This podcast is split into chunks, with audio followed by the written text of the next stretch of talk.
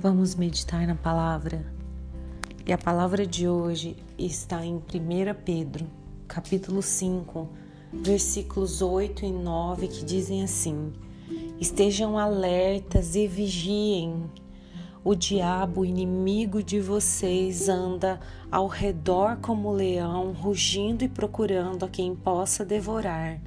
Resistam-lhe, permanecendo firmes na fé sabendo que os irmãos que vocês têm em todo o mundo estão passando pelos mesmos sofrimentos.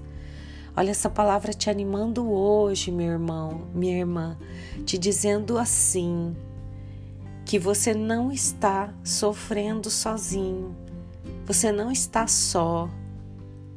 Pelas aflições que você tem passado, muitos têm passado também. Porém, essa palavra te diz: esteja alerta e vigiem. Fique atento, porque o diabo, teu inimigo, ele não se afasta, ele anda ao redor. Junto de você está o teu Deus, junto de você está o anjo que Deus destinou para te guardar, porém ao redor está um leão e ele só espera que você desista para que ele te devore.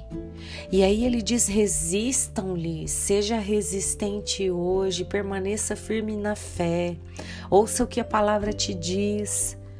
Permaneça firme sabendo de quem você é e para onde você vai.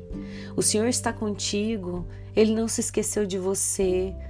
O, o significado do sofrimento não tem a ver com o amor que Deus sente por você. Deus continua te amando.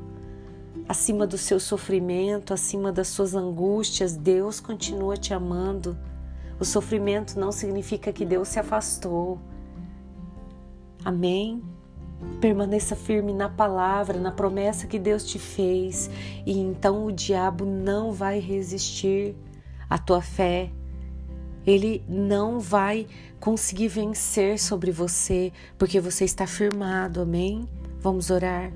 Pai, perdoa-nos porque às vezes achamos que estamos sós, que somente a gente sofre, somente a gente passa por aflições e a gente não está sendo guardado pelo Senhor, não está sendo amado e as nossas aflições não têm a ver com o teu amor.